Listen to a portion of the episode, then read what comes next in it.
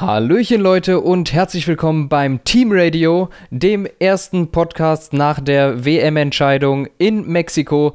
Wir wollen euch aber erstmal noch darauf hinweisen, dass dieses Video oder diesen Podcast gibt es nicht nur bei Dave Gaming auf dem Kanal. Wir bitten euch daher rüberzuschalten auf unseren Kanal Team Radio. Er ist verlinkt in der Beschreibung. Und wenn ihr interessiert seid an Podcasts, geht auf Soundcloud und wir arbeiten auch dran, noch auf weitere Podcasts, Plattformen vertreten zu sein. Und ich würde sagen, wir fangen an mit dem Rennstart, nachdem das Organisatorische jetzt geregelt ist. Und der war, wie vermutet, turbulent. Vettel Verstappen in der ersten Reihe ist eine explosive Kombo. Ja, wollen wir schon direkt zu der Startkollision kommen oder wollen wir erstmal zu den Leuten kommen, die richtig stark weggekommen sind? Wir können es auch so rummachen. Okay, ich glaube, das würde nämlich direkt so eine etwas äh, sachlichere Diskussion herbeiführen. Also, ich habe mir mal die starken Starter aufgeschrieben. Da gab es nämlich einige Kandidaten, äh, unter anderem die Force India, die Renault, Ricardo und auch Van Dorn. Die haben allesamt richtig, richtig viele Plätze dazu gewonnen. Ich glaube, Ricardo war sogar nach zwei, drei Runden auch durch die ganzen Kollisionen bedingt dann auf der 9 aber ausgehend von seiner Position war das auf jeden Fall richtig stark. Und ähm, man hat bei Mexiko jetzt gesehen, du kannst, obwohl es eine Strecke, also vielleicht gerade weil es eine Strecke ist, wo Windschatten nicht viel bringt, wo einfacher Windschatten nicht viel bringt, da kannst du dich auch aus den hinteren Rängen sehr, sehr gut ransaugen, weil es wirklich eine Strecke ist, ähm, oder es ist eine Höhe, bei der du durch mehrfachen Windschatten auch wirklich mal einen Effekt spürst. Und naja, vorne hat man das ebenfalls gemerkt. Verstappen, wie du schon gesagt hast, zieht ziemlich schnell rüber neben Vettel und dann etwas länger im Windschatten von den beiden war Lewis Hamilton und der versucht es auch nochmal ganz außen. Und was dann passiert ist, kannst du gern mal kurz ausführen. Ja, ich glaube, man hat gesehen, ganz, also beim Bremspunkt für Kurve 1 war Verstappen führender, der war, glaube ich, einen halben Meter oder so vor Vettel.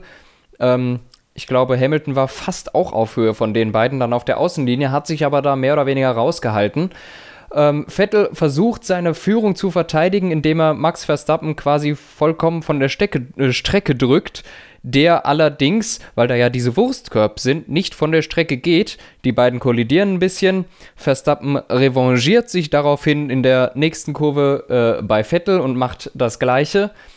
Ähm, Vettel dadurch verliert sehr viel Geschwindigkeit und was dazu führt, dass Lewis Hamilton vorbeigeht und in der dritten Kurve schon vorne ist und zwar mehr als eine ganze Fahrzeuglänge und dann kommt quasi die Situation des Rennens, die Szene des Rennens. Sebastian Vettel und Lewis Hamilton kollidieren. Ähm, die Meinungen gehen bei dieser Kollision auseinander, das ist klar, aber man kann sagen, diese Kollision hätte vermieden werden können von Sebastian Vettel, der in Hamilton reingefahren ist, mehr oder weniger. Allerdings muss ich dazu auch sagen, es ist Vettels letzte Chance gewesen, um überhaupt, also dieses Rennen ist Vettels letzte Chance auf den Titel gewesen und er musste volles Risiko fahren am Start. Er musste so, so viel Risiko nehmen, wie es überhaupt geht, weil er gewinnen musste und zwar auf Teufel komm raus. Da ist auch nichts mehr mit auf sicher fahren und er hat diesen Fehler gemacht ähm, dadurch ist es zu dieser Kollision gekommen, aber es war eben wirklich seine letzte Chance. Daher finde ich, es ist verständlich, weshalb er dieses große Risiko gegangen ist, sowohl am Start gegen Verstappen als auch danach. Er hatte schlichtweg keine andere Chance, glaube ich. Er musste volles Risiko gehen. Und er hat es richtig gemacht, aber es hat leider nicht geklappt. Ja, also er hat halt ein wenig zu viel gewollt in der Situation. Das hat man hin und wieder mal unter Druck gesehen. 2016 war das ja auch ein etwas präsenteres Problem von ihm. Also grundsätzlich war das einfach eine Kollision. Ich hatte mich auf Social Media geäußert und äh, führe es hier gerne etwas weiter aus. Es war eine Kollision meiner Meinung nach, die als Rennunfall eingestuft werden kann. Aber du hast es richtig gesagt, Vettel hätte, also Vettel war der einzige quasi von dem dieser Rennunfall dann zustande gekommen ist zwischen Hamilton und ihm. Und insofern, es war zwar ein Fahrfehler, aber er hätte, er hat halt durch diesen Fahrfehler diese Kollision verursacht. Insofern hätte es durch ihn vermieden werden können. Und ähm, ja, ich sehe da halt schon, wenn man eine Schuld sieht, bei Sebastian Vettel diese, eine Bestrafung hätte ich aber zum Beispiel auch nicht ausgesprochen. Das wurde mir auch angedichtet, Nein. dass ich das getan ja. hätte. Ähm, und kaum schreibt man einen Satz wie, naja, Sebastian sollte nun mal an seinen Starts arbeiten und wie er die Übersicht in Kurve 1 hat. Ähm, schon wird man da ein bisschen angegangen, aber ich glaube, wir sind beide der Meinung so ein bisschen, dass das bei ihm beim Start halt nicht immer so passt und dass sich da auch ein gewisses Muster erkennen lässt und dass ihn das, also wir sagen das ja natürlich nicht böswillig, wir wünschen ihm ja keinen schlechten Start. Ich hätte mir auch gewünscht, dass er heute super durchgekommen wäre und von mir aus gern die Führung behalten hätte. Aber das Ding ist, dass er sich halt, selbst wenn das Fahrzeug halten würde und wenn es gehalten hätte in Malaysia und Japan, dass er sich dann trotzdem durch sowas die WM ein bisschen verbaut, äh, wenn er diese kleinen Schnitzer drin hat. Und die tauchen halt hin und wieder auf. Also seit 2016 hat er schon einige Startkollisionen gehabt. Russland zum Beispiel ging absolut nicht auf seine Kappe, aber die Nein, eine oder andere, nicht. die war auf jeden Fall schon so, die hätte er vermeiden können, wenn er ein bisschen auf Safe gefahren wäre, weil in Runde 1, und das hört man im Sim-Racing auch überall, in Runde 1 wird das Rennen nicht entschieden. Ist ein Satz, der unterbewertet ist, meiner Meinung nach. Es stimmt zwar schon, dass du eine Tendenz hast nach Kurve 1 und nach Runde 1, aber trotzdem kannst du da vieles tun. Schaut ja, euch Melbourne also, an. Ich, ich finde, du hast da schon recht, aber es ist trotzdem so, dass Vettel musste es heute risikoreich machen. Ja, klar. Er musste es heute probieren und heute ist auch wirklich, heute wäre nicht der richtige Tag gewesen, um zu sagen, dann gewinne ich es halt nicht in Kurve 1, sondern ich lasse jetzt Verstappen und Hamilton vorne, weil dann ist der Zug sowieso abgefahren. Es, er musste volles Risiko gehen heute. Heute war, ich finde, es, es, es hat nicht geklappt, aber allein der Versuch ist meines Erachtens legitim gewesen. Genau, es hat nicht geklappt, aber man muss, finde ich, auch dann trotzdem die Größe haben, quasi diesen Fehler dann einzusehen, weil es war halt ein Fehler. Und im Endeffekt, keine Ahnung, äh, Hamilton hat auch irgendwie einen Funkspruch abgelassen. Es könnte absichtlich gewesen sein, aber weiß nicht. Es ist halt, es ist halt einfach nur ein Fahrfehler gewesen. Und naja, ich finde, wie gesagt, man kann das Risiko, das er eingegangen ist, gerne adeln, aber es ist halt im Endeffekt doch ein Fehler gewesen. Und das hast du ja, ja. auch schon so gesagt, jetzt quasi. Ja, ist so, aber ich, ich würde ihn da jetzt nicht festnageln. Es ist passiert und zwar in dieser Situation, das ist vertretbar. Er musste Risiko gehen, aber ähm, gut, es ändert die Situation nicht. Auch ohne das Ganze wäre Hamilton wahrscheinlich jetzt längst Weltmeister geworden, denn wir können davon ausgehen, der hätte eine ganz andere Speed hingelegt, wenn sein Diffusor ganz gewesen wäre, denn nach dem Reifenplatten haben so 10, 15 Zentimeter seines Diffusors gefehlt von der rechten Hälfte und man muss sich bewusst sein, der Diffusor und der Unterboden, also der Unterboden in Kombination mit dem Diffusors machen um die 50 bis 60 Prozent des Abtriebs bei einem Formel 1 Auto aus. Und man kann sich vorstellen, wenn da eine ganze Ecke fehlt, dann hast du einen riesigen Abtriebsverlust. Und das hatte Lewis Hamilton heute. Deshalb war der auch wirklich so unterirdisch langsam unterwegs und hat sich schwer getan, einen, einen Fernando Alonso in einem McLaren Honda zu überholen. Aber ähm, gut, es passiert und ja, alles in allem ja. kann man sagen, ich denke, dass es auch äh, Vettel jetzt gut getan hat, dass es jetzt tatsächlich vorbei ist, weil ich glaube, ähm, das ist eine gewisse Anspannung, die jetzt quasi komplett mal runterfällt. Natürlich ist es eine gewisse Enttäuschung, dass es leider nicht geklappt hat in der Saison. Und ähm, da wird man sich bei Maranello natürlich auch ein bisschen an die eigene Nase fassen müssen, weil da auch einiges äh, mit der Zuverlässigkeit nicht gepasst hat.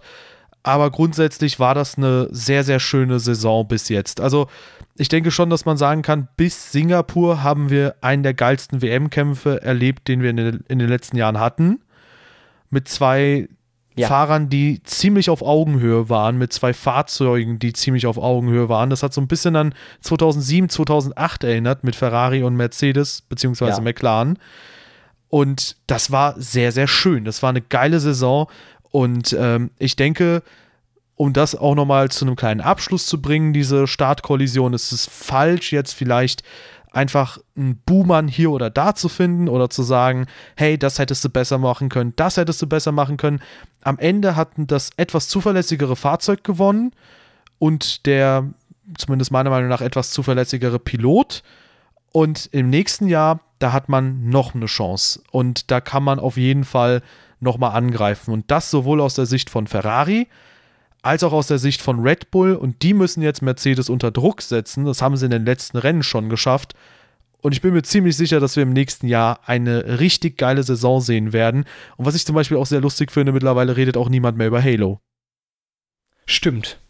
Es, man redet ja gar nicht mehr über Halo. Ja, weil es einfach zu viel, es ist gerade zu viel Würze drin in dem Ganzen, wo jetzt plötzlich Red Bull voll dabei ist. Und wir hatten auch vorhin schon kurz vorher drüber geredet.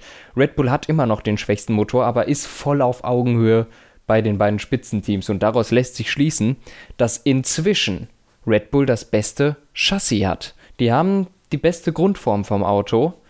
Ferrari die zweitbeste, äh, Mercedes die drittbeste. Und bei den Motoren ist es offensichtlich genau das, anders, das andere Spiel. Daher, ähm, ja, und wenn das nächstes Jahr weitergeht, wenn Renault einen Schritt macht, ich bin da echt gespannt drauf. Vor allem bin ich mir sicher, dass Mercedes auch ein paar Probleme haben wird am Anfang der nächsten Saison, weil die auf jeden Fall ihre Fahrzeugphilosophie überdenken müssen und auch ändern werden. Da bin ich mir ganz sicher. Ja, ziemlich. Also die Fahrzeuglänge hat ihnen ja einige Probleme bereitet hier und da. Hat natürlich auch ein paar sichere Siege beschert, den Jungs, aber ich bin mir auch ziemlich sicher, dass das äh, hinterfragt wird, auch wie die Reifen ja. erwärmt werden und so. Das ist ja alles äh, ziemlich viel Kopfzerbrechen gewesen in dieser Saison. Und am Ende des Tages wirkt das Ergebnis, glaube ich, ein bisschen deutlicher, als es es am Ende hätte sein können, weil Mercedes hatte schon einige Wochenenden, wo sie suboptimal unterwegs waren. Aber irgendwie hat es dann doch gepasst. Also ja, sowas wie dieses. Singapur. Auch dieses Wochenende waren sie langsamer als Red Bull und Mercedes. Trotzdem hat, hat Red Bull einen Fahrer verloren und Ferrari, da hat es auch nicht ganz geklappt. Bei den anderen klappt es nicht und Mercedes zieht dann halt irgendwie doch Profit draus. Und ich meinte bei, beim Konzept nicht nur die Fahrzeuglänge, sondern was vielleicht noch entscheidender ist, die werden auf jeden Fall von ihrem Low Rake weggehen müssen. Es funktioniert nicht mehr. Das Konzept hat sich jetzt ausgeraked. ähm, und die werden nächstes Jahr darauf setzen müssen, mehr Rake, also das Auto stärker anzustellen, gegen den Wind zu stellen. Damit hat Red Bull vor Jahren angefangen. Alle haben es nachgemacht, nur Mercedes fährt immer noch flach wie eine Flunder und nächstes Jahr können wir das nicht mehr sehen. Die fahren seit drei Jahren immer mit 0,9 Grad Rake. Also 0,9 Grad ist das Auto von vorne nach hinten angestellt. Ähm, der Ferrari ist 1,4 oder 1,5 Grad angestellt ähm, und der Red Bull 1,9, der McLaren sogar 2,1 Grad. Und das wird Mercedes auch ändern müssen. Ja, für alle Leute, die sich jetzt mit den Begriffen auch gegen den Wind stellen und so ein bisschen schwer tun, Rake bedeutet quasi, wie stark stellst du dein Fahrzeug an wie der Höhenunterschied quasi von vorne zu hinten vom Fahrzeug ist. Also welcher Grad ist es quasi, in dem dein Fahrzeug, zumindest der Unterboden, nach oben steigt, so gesehen. Ja, von vorne nach hinten, genau. Und äh, ja, das ist dann halt ziemlich gut, weil man mehr Luft unter das Auto bekommt. Und du hast es ja eingangs gesagt, äh, ich habe, glaube ich, etwa 60 Prozent gelesen, dass der Diffusor mit dem Unterboden etwa 60 Prozent der Downforce genau. eines Formel 1 Autos macht. Eben, und das verstärkt eben den ganzen Prozess, weil je stärker dein Auto angestellt ist, je mehr Rake du hast und das auch gut kontrollieren kannst, also du brauchst auch die gewisse Aerodynamik dafür, ähm, dann kann dein gesamter Unterboden quasi als Diffusor arbeiten. Und das hat Mercedes noch nicht und deshalb sind die auch dieses Jahr in langsamen Kurven wirklich schlecht. Denn es funktioniert nicht. In schnellen Kurven ist das top. In langsamen Kurven brauchst du ein bisschen Rake. Ja, und die Fahrzeuglänge ist auch nicht förderlich, selbstverständlich. Aber das könnte vielleicht in einen ganz anderen Podcast reingepackt werden. Genau, Wir ich sind jetzt noch sagen. beim Renngeschehen heute. Genau, ich wollte gerade sagen, lass uns wieder zum Renngeschehen kommen. Also die Top 3, das war relativ unspektakulär, was die betrifft. Zumindest die ersten zwei Piloten. Ich muss das ein bisschen relativieren. Äh, Max Verstappen, super Rennen gefahren. Und ich wollte sogar noch vor dem Rennen, sogar vorm Qualifying, als ich gehört habe, Quiat äh, geht raus aus der Formel 1 endgültig, also unfreiwillig, äh, wollte ich schon 10-Euro-Schein auf äh, Max Verstappen setzen, habe das dann aber doch nicht getan, weil ich äh, Wetten eher weniger unterstütze. Und ähm, habe mich dann trotzdem geärgert, weil ich hier jetzt äh, ja ein bisschen mit einem kleinen Gewinn hätte rausgehen können, aber super Rennen gefahren. Ich glaube, das ist sogar einer der besten Fahrer-Fahrzeug-Kombinationen ist, eine der besten Fahrer-Fahrzeug-Kombinationen, die wir jetzt aktuell haben, weil zum einen, das haben wir oft thematisiert, Verstappen ist richtig stark und der Red Bull ist jetzt auch ziemlich stark. Ja, also ich finde es ganz toll und Verstappen, ja, für mich Driver of the Day, ja, eigentlich schon. Der ist sowas von vorne weggefahren. Ich fand auch Fernando Alonso richtig stark im McLaren Honda, der halt trotzdem nicht an einem Haas vorbeigekommen ist. Äh, aber das funktioniert im Honda einfach nicht. Aber es war, es war schön, mal Alonso gegen Hamilton fahren zu sehen. Das hat man in letzter Zeit nicht so oft gehabt, wo man natürlich dabei noch sagen muss, Hamiltons Auto war recht stark beschädigt und trotzdem kommt er vorbei am Honda. Aber ich glaube, die Zeiten sind nächstes Jahr auch vorbei, dass es so easy ist, für einen beschädigten Mercedes an einem dann McLaren Renault vorbeizukommen. Und schon ja. wieder sind wir in der Zukunft Musik. Wir müssen mal wirklich aufs Tagesgeschäft zurückkommen. Ich schweife mal ab. Ja, ja, kein Problem. Ich äh, hole uns zurück aufs Tagesgeschäft. Nämlich hast du ja prophezeit, dass Alonso einen Punkt holen wird oder dass McLaren einen Punkt holen wird. Ja, in der Rennvorschau, Und ne? Genauso ist es auch eingetreten. Ja. Lustigerweise hat auch jemand ähm, in den Kommentaren unter dem ersten Video geschrieben, dass Hamilton Neunter werden wird als kleine Prophezeiung und auch das ist eingetreten. Also es ist schon ziemlich, ziemlich viel geschehen. Ähm, der gute, na, wie hieß er denn? Äh, der gute Gregor, Gregor hat das Gruber kommentiert. Das, ja. Richtig, richtig stark auf jeden Fall die Einschätzung und äh, finde ich sehr lustig, dass so viele Sachen hier eingetreten sind, wo ich gedacht hätte, ja, Hamilton auf 9, schwierig. Aber gut, ist so eingetreten, krass. Ja, äh, also ja, die hellseherischen Fähigkeiten, da können wir uns nur vor verneigen. Genau. Cappy ab wie Niki Lauda. Ansonsten hatten wir auf zwei ebenfalls etwas ähm, unspektakulär Valtteri Bottas, während Raikönnen auf drei, das hatte ich mir auch nochmal notiert, einen ziemlich schwachen Start hatte. Der hält sich in so Situationen scheinbar oft sehr zurück und naja, dann hat er quasi das getan, was das Auto hergegeben hat. Ja. Er ist zwar nicht Zweiter geworden, aber er hat auch im Interview gesagt, er hat das Ganze da vorne gesehen und hat sich gedacht, hey, I, I have patience. Also ich habe jetzt Geduld und hole die später noch. Und so ist es dann auch passiert. Also er hat das eigentlich sehr gut gelöst und sich auf den, aus dem ganzen Tohu Wabohu da vorne rausgehalten, einen dritten Platz safe geholt. Gutes Rennen von Kimi Räikkönen. Ja, aber ich würde trotzdem sagen, dass da deutlich mehr drin war, weil wenn man sich den Fahrer dahinter anschaut, Sebastian Vettel, wie gesagt, wir haben die Startkollision da ähm, jetzt auch schon thematisiert, aber danach kam meiner Meinung nach ein ziemlich starkes Rennen von ihm. Am Ende nur 16 Sekunden hinter Kimi Räikkönen. Der hat vielleicht ein bisschen gebummelt einfach da unterwegs, aber nichtsdestotrotz ist der gut nach vorne gekommen.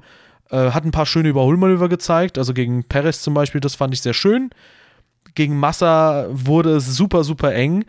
Wo ich aber sagen muss, ich bin grundsätzlich, das zählt jetzt sowohl für die Situation Fernando Alonso gegen Hamilton, als auch für Massa gegen Vettel, als auch für Vettel gegen Verstappen, dass ich kein Fan davon bin, den Gegner einfach so von der Strecke zu fahren. Aber das ist so eine philosophische Frage. Ich fände es halt sehr schön, wenn die alle auf der Strecke bleiben dürfen. Aber du zum Beispiel bist jemand, der das eher, naja, ein bisschen ich weniger es einfach ein bisschen sieht. lockerer, ja. Aber das ist wirklich eine, wie du sagst, eine philosophische Frage. Ich finde, wenn man hart gegeneinander fährt und man ein bisschen die Nase vorne hat, dann kannst du den Gegner auch ruhig mal wegschieben. Aber das ist, das ist, glaube ich, auch wirklich eine Ansichtssache und ähm, ja, ich finde es vollkommen verständlich, wenn man das nicht gut findet, aber mir gefällt es auch einfach, sich das anzugucken, wenn die da knüppelhart gegeneinander fahren. Und äh, die fahren halt alle echt voll auf Kante und in, meistens passiert nichts. Das ist auch immer das Gute. Manchmal passiert dann was und na gut, dann, dann, dann, dann sind die Tränen natürlich immer groß und dann wird die Schuld gesucht, aber das passiert eben im Motorsport, wenn ja, man aggressiv ist. In dieser Saison gab es, glaube ich, auch nur eine Situation, wo das wirklich dann ziemlich eskaliert ist mit so einem ich lass mich raustragen und äh, fahre dich quasi von der Strecke mit so einer Situation. Nämlich war das ähm, Kevin Magnussen gegen Nico Hülkenberg. Ansonsten ging Ungarn, das, glaube ich, ne? alles klar. Ja ja, gingen die beiden mit einem sehr positiven Gefühl in die Sommerpause.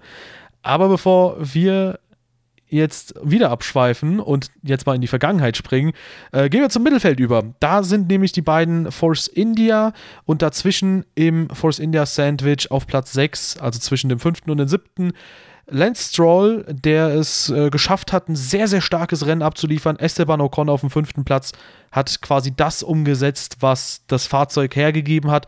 Richtig starkes Rennen, das muss man ihm einfach lassen. Und ja. äh, Sergio Perez ist auch, naja, dafür, dass er nur Zehnter war im Qualifying, ziemlich gut unterwegs gewesen. Auch das gefiel ganz gut.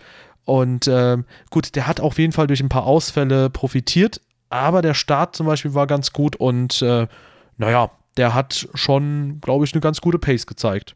Ja, also ich würde jetzt anfangen bei Ocon. Super Rennen, nichts falsch gemacht.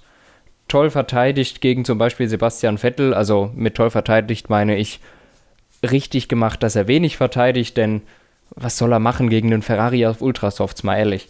Ähm, Lance Stroll, das Geburtstagskind heute. 19 Jahre alt ist der Mann geworden, oder der Junge, wie man es nimmt.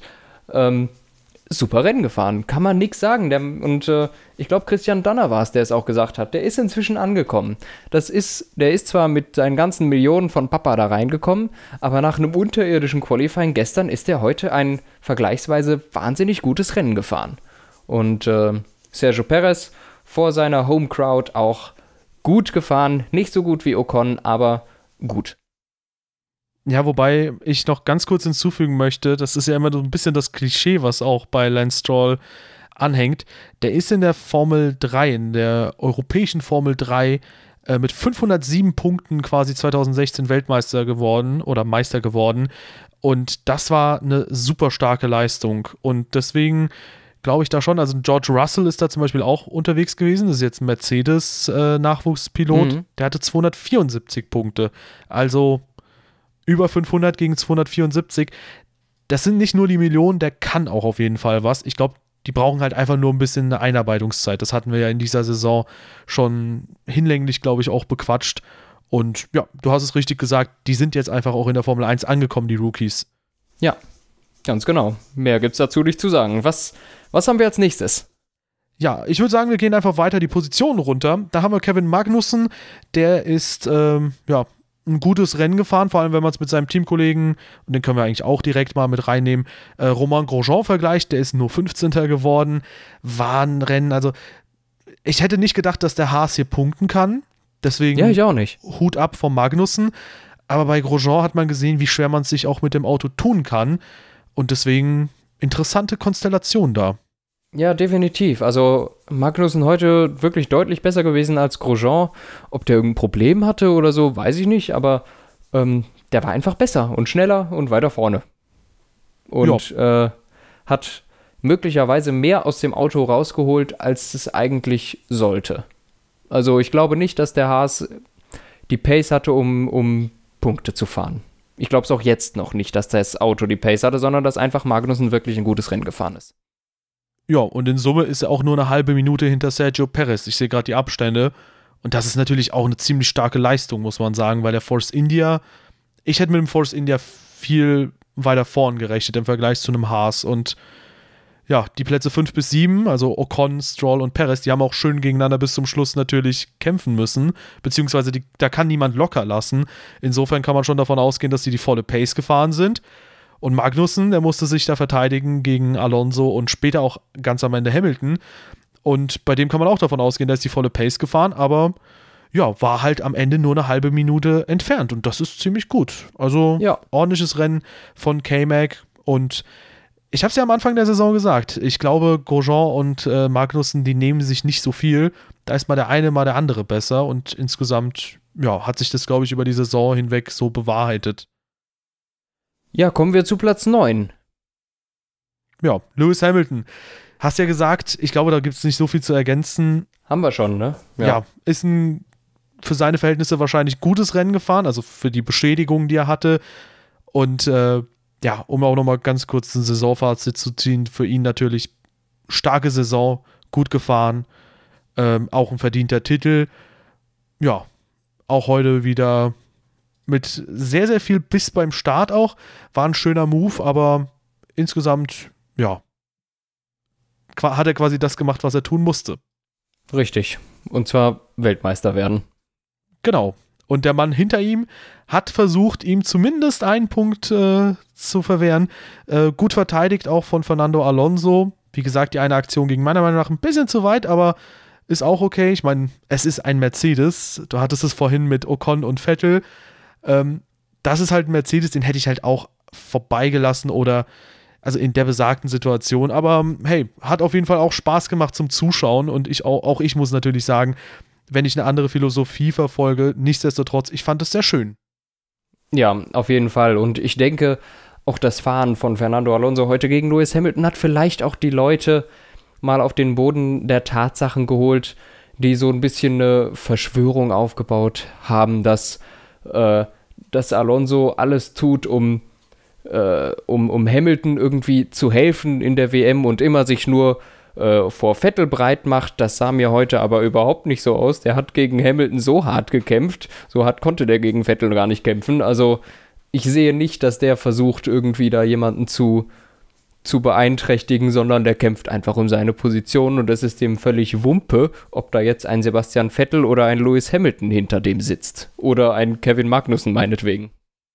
Ja, und ähm, sehr gute Überleitung, weil der nachfolgenden Person wurde das auch nachgesagt, die auf 11 ins Ziel gekommen ist, nämlich Philippe Massa, dass der äh, Ach, vielleicht ja. auch versucht, so ein bisschen die WM zu beeinflussen.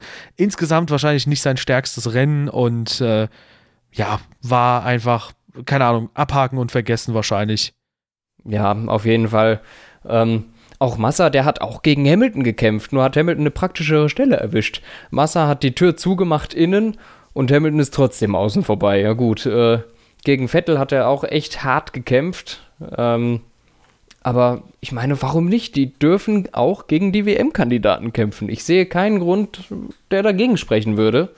Und äh, gut, Felipe Massa heute nicht besonders gut, aber um wieder auf diese äh, sich manchmal bildende Paranoia, die es sicherlich in England genauso andersrum gibt, ähm, das ist dem Massa oder Alonso oder wer auch immer wirklich wurscht, wer von den beiden Weltmeister wird. Das, weil so, solange man es nicht selber ist als Rennfahrer, dann ist das, dann ist dir das nicht so wichtig. Du fährst dein Rennen. Ja, denke ich auch. Und das hat Massa heute auch gemacht. Nur hat Vettel eben wirklich mehr, bisschen mehr Nachteile davon gekriegt, weil es eine ungünstigere Stelle war. Ja, aber im Endeffekt gleicht sich halt so ein bisschen aus. Dafür hat halt Hamilton zum Beispiel bei Alonso mehr Probleme gehabt. Und äh, ja, insgesamt, ich sehe es auch bei Überrundungen nie so kritisch, weil du musst zwar möglichst bald Platz machen, aber nirgends im Regelwerk steht, brems bitte ab, fahr nach links, also fahr nach links, brems bitte ab, brems bitte 50 Meter, äh, 50 km/h runter oder auf 50 km/h runter und dann kannst du erst wieder beschleunigen, sondern es ist, das sind halt Leute, die auch ein Rennen fahren. Und auch in Suzuka beispielsweise, da gab es ja auch eine Überrundungsszene mit Verstappen beispielsweise. Und auch da, ich glaube, das waren wieder Alonso und Massa, die haben halt um Positionen gekämpft. Und ja. wenn du um den letzten Punkt kämpfst, dann ist auch ein, natürlich ein Fernando Alonso jemand, der sich sagt, ey, Moment, warte mal kurz, Max, so, Hamilton ist eh weit genug weg, ich muss jetzt hier gerade nochmal einen Punkt holen. Und das ist auch verständlich, meiner Meinung nach, weil wir reden hier natürlich über einen Beruf, wo du möglichst lange drin bleiben möchtest und wo du möglichst gute Leistungen zeigen willst. Und da versuchst du natürlich das Maximum rauszuholen, ist doch logisch. Ja, ja, sehe ich genauso. Äh, weiter hinten. Ähm, Stoffel van Dorn. Ja. Okayes Rennen, also gutes Rennen gefahren. gut gefahren. Ja. ja, er hatte die ältere Variante des Frontflügels. Daher war es klar, dass er sich nicht vor Alonso halten werden kann aber er ist gut gefahren. Also ich habe jetzt nichts Negatives von ihm gesehen, sondern nur einen Top-Start und danach halt gut ähm, Honda-mäßig mit einem nicht ganz so guten Chassis wie Alonso kannst du halt nicht P10 holen. Aber gut gefahren. Punkt. Ja, auf jeden Fall. Gefiel mir auch ganz gut, nachdem es so ein bisschen in den letzten Tagen und Wochen äh, Richtung Pro Alonso ging. Ich glaube, die beiden werden sich 2018 äh, sehr, sehr viel Spaß bereiten, ähm, wenn der Renault-Motor hält. Und wenn wir jetzt zu Pierre Gasly kommen, der auch ein ordentliches Rennen gefahren ist an der Stelle, können wir das Renault-Motoren-Massensterben auch mal kurz thematisieren. Jetzt geht's los. Denn wir haben, bevor wir jetzt zu Pascal Wehrlein kommen, und Grosjean haben wir auch schon abgehandelt, also gut, Wehrlein können wir noch mal kurz abhandeln, ist halt der Sauber, so. Und äh, sein Teamkollege ist auch ausgeschieden, äh, Markus Eriksson, aber der hat sich auch ganz gut präsentiert Wahnsinn. Nie gedacht. Markus Eriksen, super Rennen gefahren. Glaube ich, zwischenzeitlich auf der 9 gewesen, so regulär. Ja. Sehr, sehr gut auf jeden Fall. Und ja, sehr schade eigentlich, weil das sind so die Rennen, wo du quasi, die, die du dir auf die Visitenkarte drucken kannst. Ja, und Markus Eriksson auch das ganze Wochenende besser gewesen als Wehrlein. Ähm, mal sehen, wie sich das entwickelt. Für nächstes Jahr meine ich jetzt. Ja, wenn es so weitergeht, würde sogar die Gefahr bestehen, dass eventuell Markus Eriksson sich denkt, äh, dass Williams sich denkt, ja, dann überlegen wir lieber Markus Eriksson zu nehmen statt Wehrlein. Das sehe ich ja nicht kommen, aber, aber gut, ja. Ja, also wenn jemand da gerade bessere Leistungen liefert, weiß man nicht. Also von den letzten Rennen wurde es schon immer wieder mal abhängig gemacht, ob da jemand fahren darf oder nicht. Guck dir Ferrari an. Raikkonen fährt ein gutes Rennen in Silverstone, bam, Vertragsverlängerung. Das stimmt. Ja, auf jeden Ja. Fall haben wir dann noch fünf Fahrzeuge, die ausgeschieden sind. Wir haben Markus Eriksson thematisiert und vier Fahrzeuge sind von einem bestimmten Motorenhersteller äh, beliefert worden, beziehungsweise zwei sind vom Werksteam. Nämlich hatten wir in Runde 5 Danny Ricciardo, der ausgeschieden ist. Sehr schade. Wie gesagt, sehr schnell auf Position 9 nach vorne gekommen, glaube ich. Super, super starke Startphase und ich bin mir ziemlich sicher, dass der da noch eventuell Raikönnen hätte gefährlich werden können. Nico Hülkenberg dann in Runde 24 und der Teamkollege folgt in Runde 59 und Brandon Hartley zwischendurch auch nochmal in Runde 30 ausgeschieden. Ja, also irgendwas war da diesmal falsch. Was bei den beiden Renault passiert ist, weiß ich nicht. Ähm, auch bei Danny Ricciardo, ich glaube, es war Turbo bei Ricciardo, ich bin mir aber nicht ganz sicher. Aber die Toro Rosso haben irgendwo einen Bock drin. Denn dieses Wochenende sind bei denen verdammt viele, Woche, äh, verdammt viele Motoren hochgegangen. Und zwar immer auf die gleiche Art und Weise. Ähm, die müssen da irgendwo was falsch gemacht haben. So wie zum Beispiel Ferrari in Malaysia, die ihr, äh, die, die da ihre, ihr komisches Kühlsystem obendrauf auf den Turbo oder sowas gestellt haben. Also die, diese neuen Kühlschläuche oder was. Und allein diese Tatsache, dass die da was draufgetan haben, hat die, die Schwingung und die Vibration vom Motor so verändert, dass die Konstruktion nicht mehr richtig war. Das heißt, man hätte eine neue Konstruktion machen müssen. Deshalb sind da die Kühlschläuche gerissen bei beiden Ferraris. Zu, also bei Vettel im Qualifying, bei Raikkonen dann vorm Rennen. Ähm, hätte man, also hat man natürlich jetzt äh, behoben und das äh, irgendwie anders gelöst. Aber irgendwo muss da auch Toro Rosso einen Bock haben. Und ja, kein gutes Wochenende, wirklich, obwohl Hartley und Gasly beide sehr gut gewesen sind im Rennen, meines Erachtens. Ja, jetzt hat man natürlich keinen direkten Vergleichswert, aber im Mittelfeld haben sie sich gut, also als Teamkollegen, aber im Mittelfeld haben sie sich gut zurechtgefunden. Ich denke, ein Quiat würde trotzdem weiter vorne mitkämpfen. Ich denke schon, dass der da um Punkte hätte kämpfen können, aber gut, Toro Rosso hat sich jetzt für diesen Weg entschieden und äh, wenn das so weiterläuft mit den Renault-Motoren, dann sehe ich das nicht kommen, dass die dann auch Toro Rosso einholen. Also es ist natürlich sehr unwahrscheinlich, aber ein Doppelausfall hier ist echt nicht so schön und äh, jetzt müssen für die letzten zwei Rennen auf jeden Fall noch mindestens fünf Punkte her, nachdem wir gestern noch prophezeit hatten, ey, das wird sicher richtig gut bei Renault und sie hatten theoretisch die Chance, wenn sie eine schnellere Pace gehabt hätten als Esteban Ocon, P5 und 6 zu holen. Also Ja. das war drin. Und zwischenzeitlich so war Hülkenberg auf dem Podium. Nee. Oder in der Nähe des Podiums. Er sorry, sorry, vier. sorry. Ja, ja, sorry, sorry. Er war in der Nähe des Podiums. So rum. Genau, Ocon war auf dem Podium. genau, ja. Ja, war halt sehr, sehr schade. Und es ist schon sehr komisch, dass vier von sechs Renault-betriebenen Fahrzeugen ausscheiden, während beide McLaren durchfahren. Ja, komische Sache. Sehr komische Sache, aber passiert manchmal. Ja, vielleicht liegt dem Renault-Motor die hohe Luft nicht so gut. Kann natürlich auch passieren, aber hey, was will man machen? Ähm, wir werden auf jeden Fall in den letzten zwei Rennen hoffentlich noch sehr, sehr schöne Grand Prix sehen. Ich gehe zumindest sehr davon aus, weil, naja, Mexiko war heute auch ziemlich ereignisreich und es war eigentlich relativ früh klar, dass das jetzt WM-technisch nicht mehr großartig spannend werden wird, aber spannende Rennen können nun mal auch Spannung erzeugen und nicht nur WMs. Und ähm, Ja. das ist halt sehr, sehr schön gewesen heute. Ja, und somit lässt sich sagen, Lewis Hamilton ist Formel 1 Weltmeister 2017. Meines Erachtens ein hochverdienter Weltmeister. Ähm, er hatte über die Saison gesehen vielleicht das beste und vor allem zuverlässigste Auto.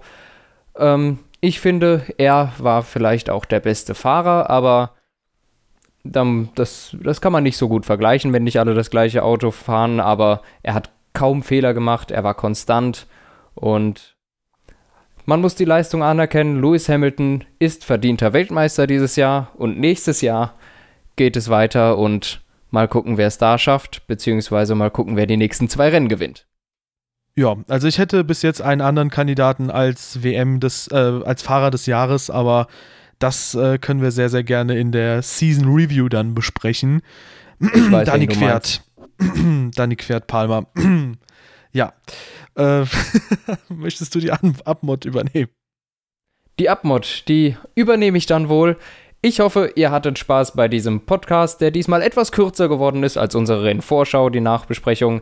Ähm, wir haben uns, so gut es geht, ähm, sachlich unterhalten und ich hoffe, ja, das habe ich schon gesagt, dass ich hoffe, dass ihr Spaß habt, aber ich hoffe, ihr folgt auch weiter unserem Format und ähm, wünsche euch noch eine schöne Woche und bis in zwei Wochen in Brasilien, wenn ich mich nicht täusche.